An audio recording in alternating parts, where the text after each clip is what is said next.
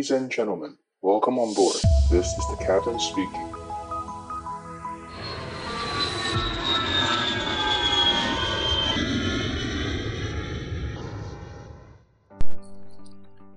Hello Hello，大家好，我是可乐教官。今天的录音时间是二十二号星期三，然后我们的预估播出时间也会是今天。原本是呃昨天要播啦，但是因为昨天我飞了一趟大陆的夜班，然后呃就是弄弄好弄好久，然后当天回来也好好晚了，然后有点累，所以就跟大家请个假。那我们今天把我们的 podcast 播给大家。大家记得我前一期有说到，就是呃外国的小女生嘛，一个十九岁的小女生，她飞那个。台湾民航局所谓的轻航机飞到台湾来，然后呢绕全世界绕一圈。那呃，民航局它的我们上上礼拜讲到说，民航局是说啊，这个飞机是人家国家的注册航空器嘛。那我，其实也有吐槽一下，其实那个东西是要混淆大众了。那我们今天想要传呃讨论一下，就是说，如果今天真的有一架呃国籍航空器能够注册的话。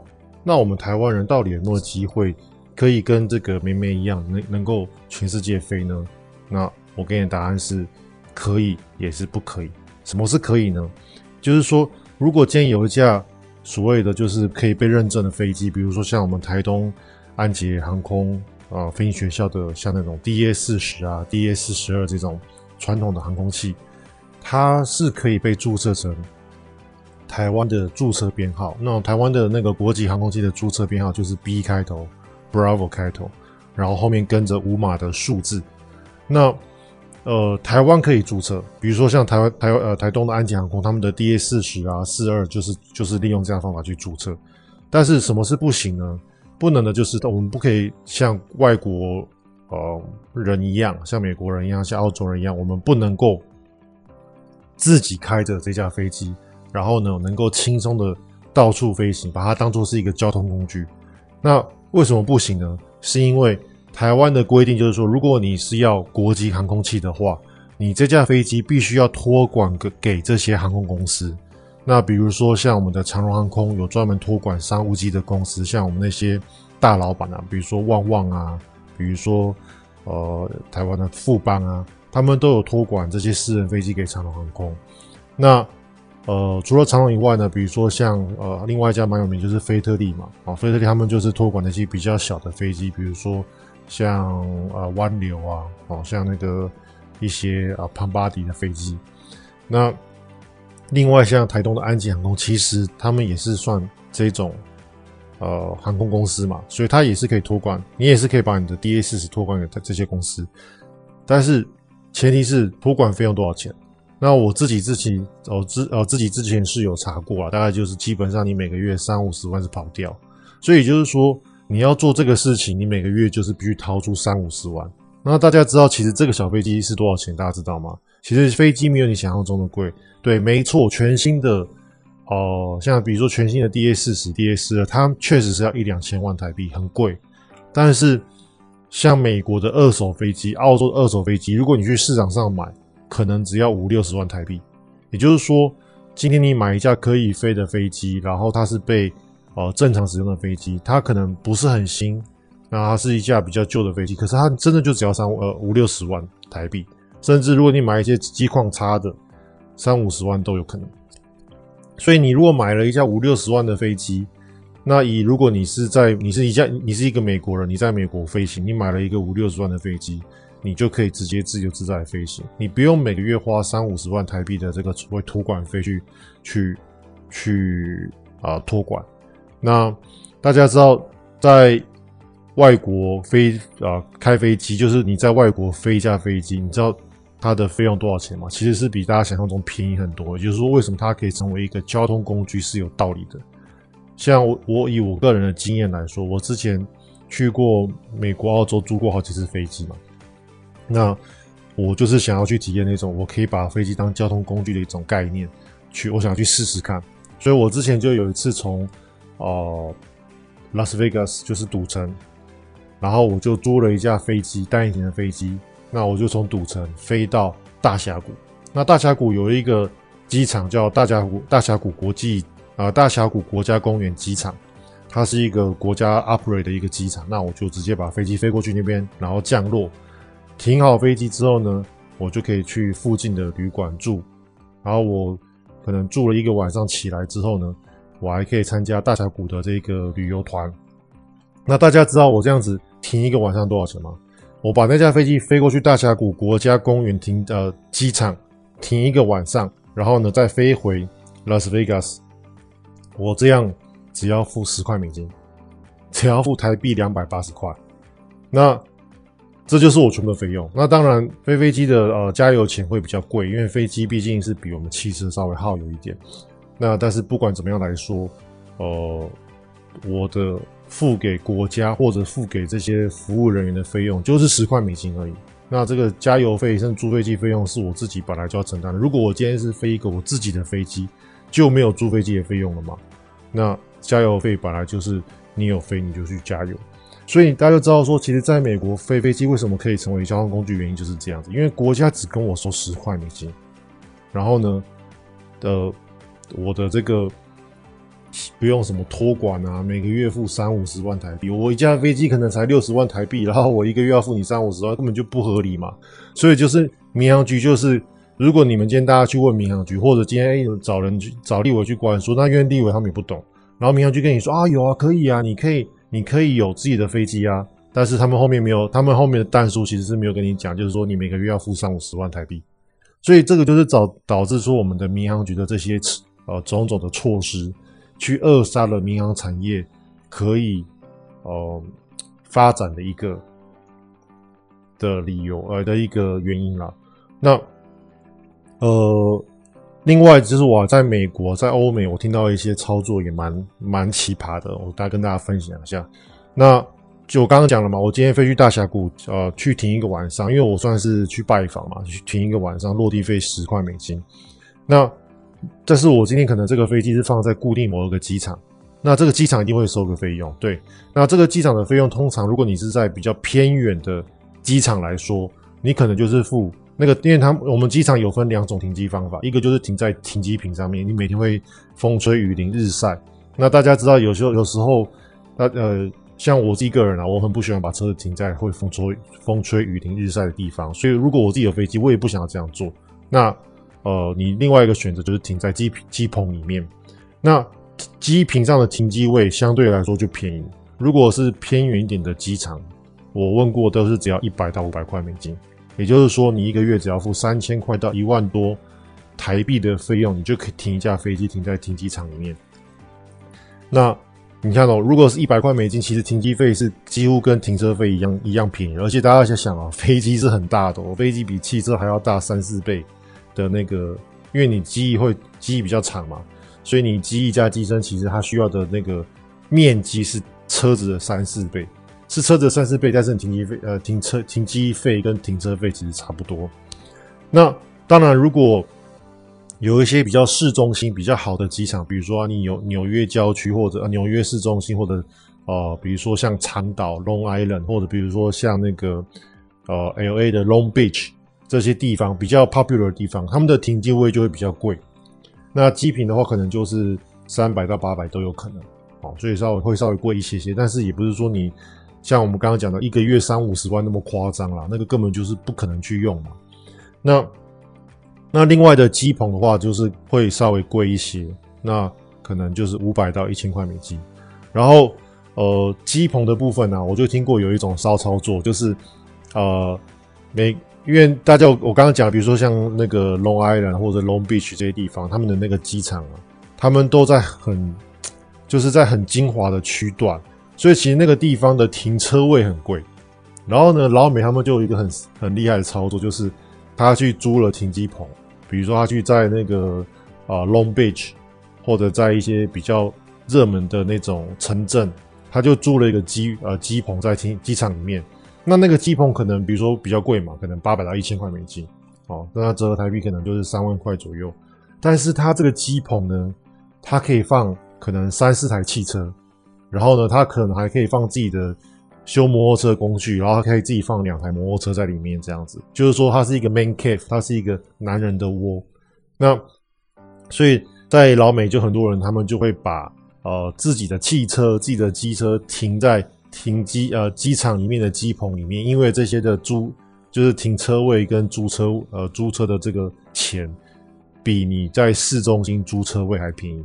那假设他今天的公司哦。或者他今天需要的地方，去的地方离机场不远的话，他可能甚至可以把车子就直接从他家开到停机呃机场里面停好之后，直接可能再做一个那个再骑一个那个电动滑板车，然后去公司或者打一个 Uber 去公司。他等于他从他家开车到机场里面停好之后呢，他打 Uber 或者他可能自己骑个电动 scooter，然后就可以到他的公司上班这样子。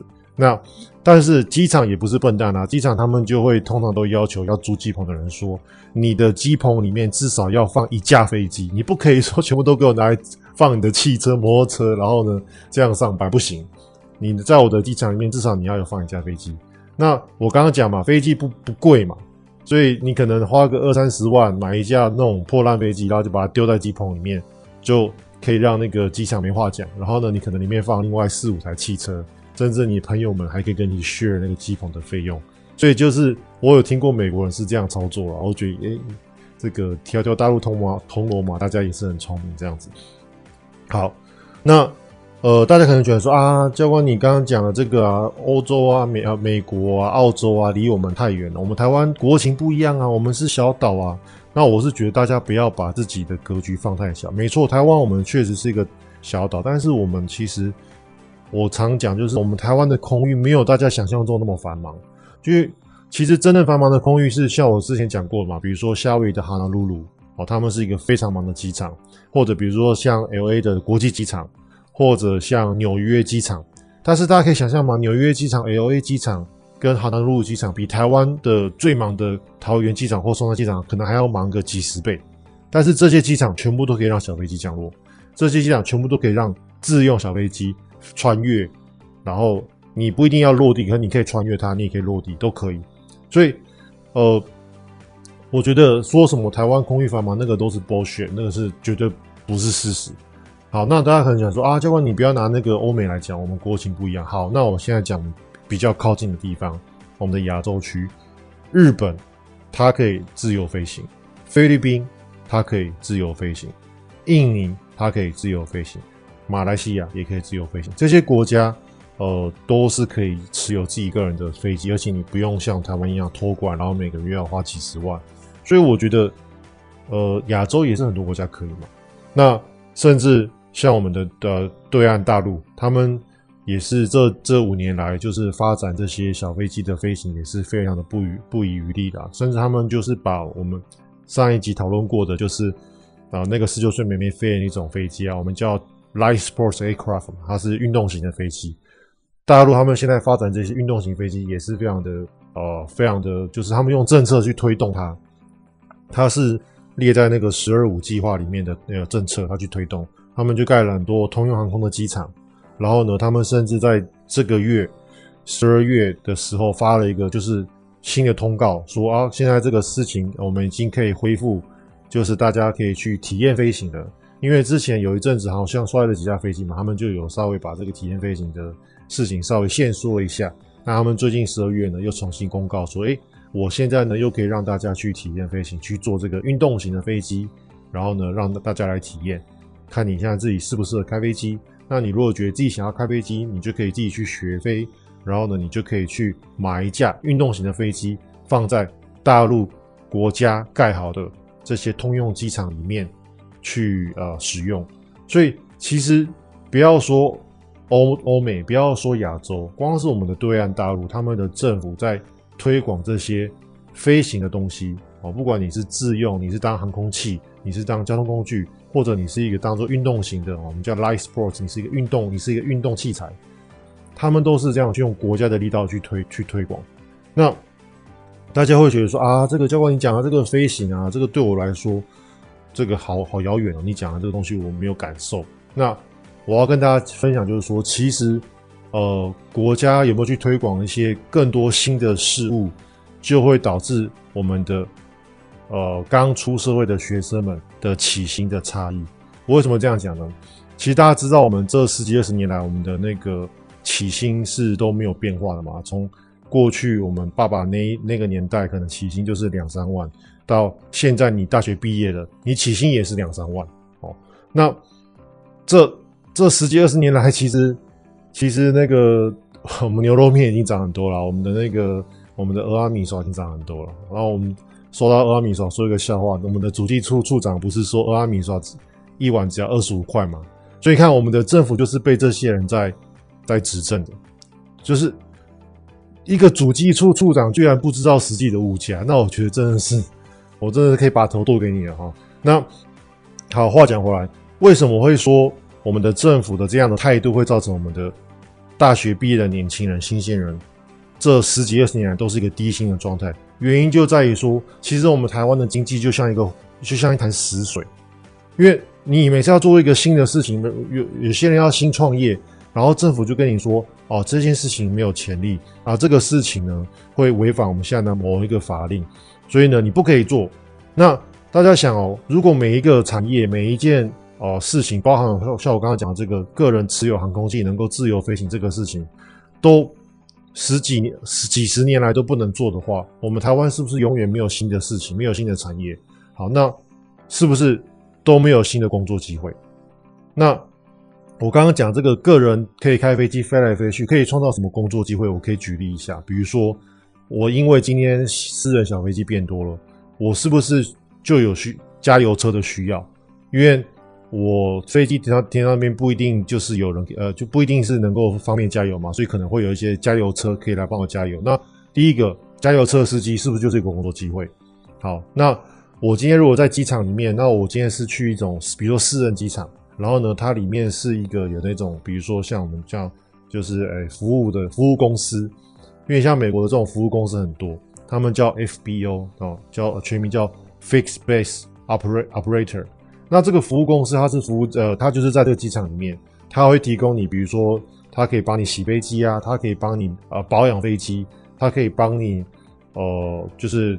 管理飞机，它可以帮你加油，甚至于有些比较高级的，因为我去我之前飞过去，比如说 Santa Monica 这种机场，它比较高级的地方，甚至它还有用高尔夫球车把你从那个门口载到你的飞机旁边。那这些是不是都是服务人员？所以你看说，光是如果比如说我们喜欢做服务业的人，是不是多了很多工作选择？那工作的工作的数量变多了，但是我们的台湾人口的数量是一样的，是不是等于供给上来说，我们的需求，我们的从业人口需要多，但是我们的人力不够？那这样老板是不是都会平均把你的薪水往上拉？所以就是因为我们台湾没有这些呃很多的呃工作的新的产业的一些呃需要。所以，我们台湾永远都是一潭死水，也就导致我们这十几二十年来的低薪的状态，对吧？那我觉得啦，这个东西不是单纯讲说是我自己的感受，而是像我最近听到那个我们呃马呃特斯拉的执行长马斯克，他就接受了那个专访嘛，他也是讲到说，他觉得就是政府有很多法规啊，就是政府创造法规非常的快。好，那。我创造了法规之后，这个法规可能可以沿沿用到几十年，然后呢都不改，甚至很难去把它有一个退场机制。所以他说他他觉得他在创业的过程中，他在做生意的过程中，他感受到他越来越被绑手绑脚。那我觉得这个东西就让我感触很深，就是说，确实大家有没有发现，比如说我们有时候看，有时候我们呃，比如说有些民事跟刑事的这个纠纷嘛，那我们就去法院。然后你就看到里面那个我们的诉状里面啊，居然都是讲什么啊，民国六十年、民国七十年的这个什么案例判例。那我说哇，那难道三十年来、五十年来，我们的整个社会的风情、整个社会的都没有进步吗？那那那，如果什么事都要跟我说没有潜力、没有判、没有没有前面的这个先例的话，那难道我们要跟一百一十年前的人一样，都骑马车吗？都骑马，而不是？坐汽车吗？大家懂我的意思吗？所以其实 Elon Musk 他也是讲到，觉得说他觉得就是政府的官员的态度跟整个整个的法规对于我们人类的创新的潜质是非常的大。那我呃，他另外还讲到一个，就是说他很难想象，就是政府官员可以这样子去呃去去怎么讲？去去从呃怎么讲？去呃 operate 这个国家。他他的意思是说，其实如果你把政府当做是一个大大型企业来看的话，他说我们的这些官员每个月每一年让政府的这些财政赤字越来越扩大，其实就好像是一个大型企业的 CEO 老板。然后让公司每年的亏的钱越来越多，你可以大家可以想象吗？一个一个公司如果每年亏钱，你可以亏你可以亏几年？大家看那个亏钱公司，你根本亏不了几年嘛，就很快就倒闭倒闭了。但是为什么国家可以这样亏几十年还在继续亏钱下去？他也觉得他他也觉得他很难想象。好，那我等一下就会把我们的这个呃 e l o n m u s 的这个原文啊，我会直接截取一段让大家听。然后呢，这个。呃，访问的影片呢，我会放到我们的这个呃 Line 的社群里面，大家可以去我们 Line 的社群搜寻“机长广播”，就可以找到我们相对应的这个哦访问的原文。那它是它这个 YouTube 是有呃翻译的哦。OK，好，那就呃我这边就播一下 Elon Musk 的访问的原文喽，大家请听。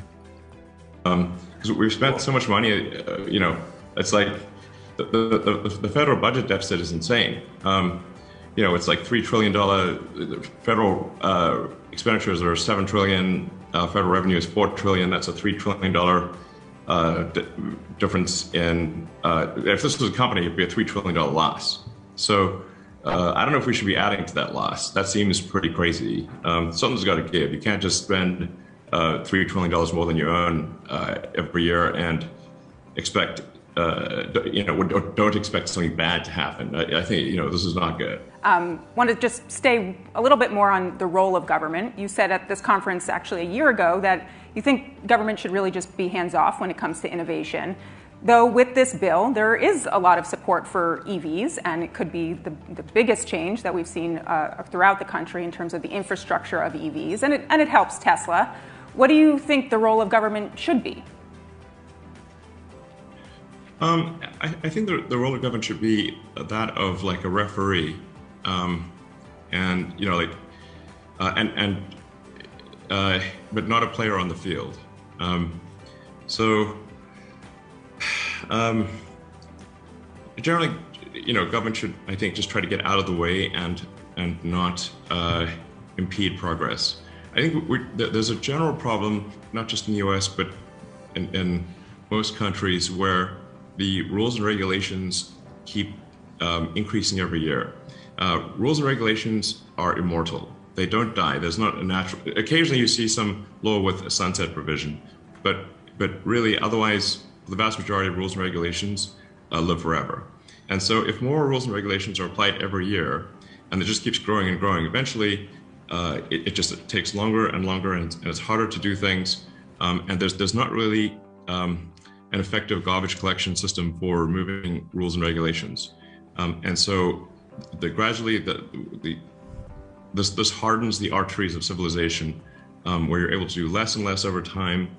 Um, so I think government should be really trying hard to get rid of rules and regulations um, that perhaps had some merit at some point, but uh, don't have merit uh, currently. But there's very little effort in this direction. Um, this, this is a big problem. I mean, you can think of the government essentially uh, as a corporation in the limit. Uh, it, it is, it is a, the government is simply the biggest corporation with a monopoly on violence, and with and where you have no recourse. Can so, how much money do you want to give part? that entity? Can you explain the last part quickly, and then I want to move on to some product stuff. Sure. I, I mean, I can talk for, for, a bit longer if you'd like than the half an hour. Um, if, you, if you're worried about getting through all your questions. Um, but, uh, the, the I hear we have nobody else joining us at this conference. um, yeah, I mean, government is a corporation in the limit.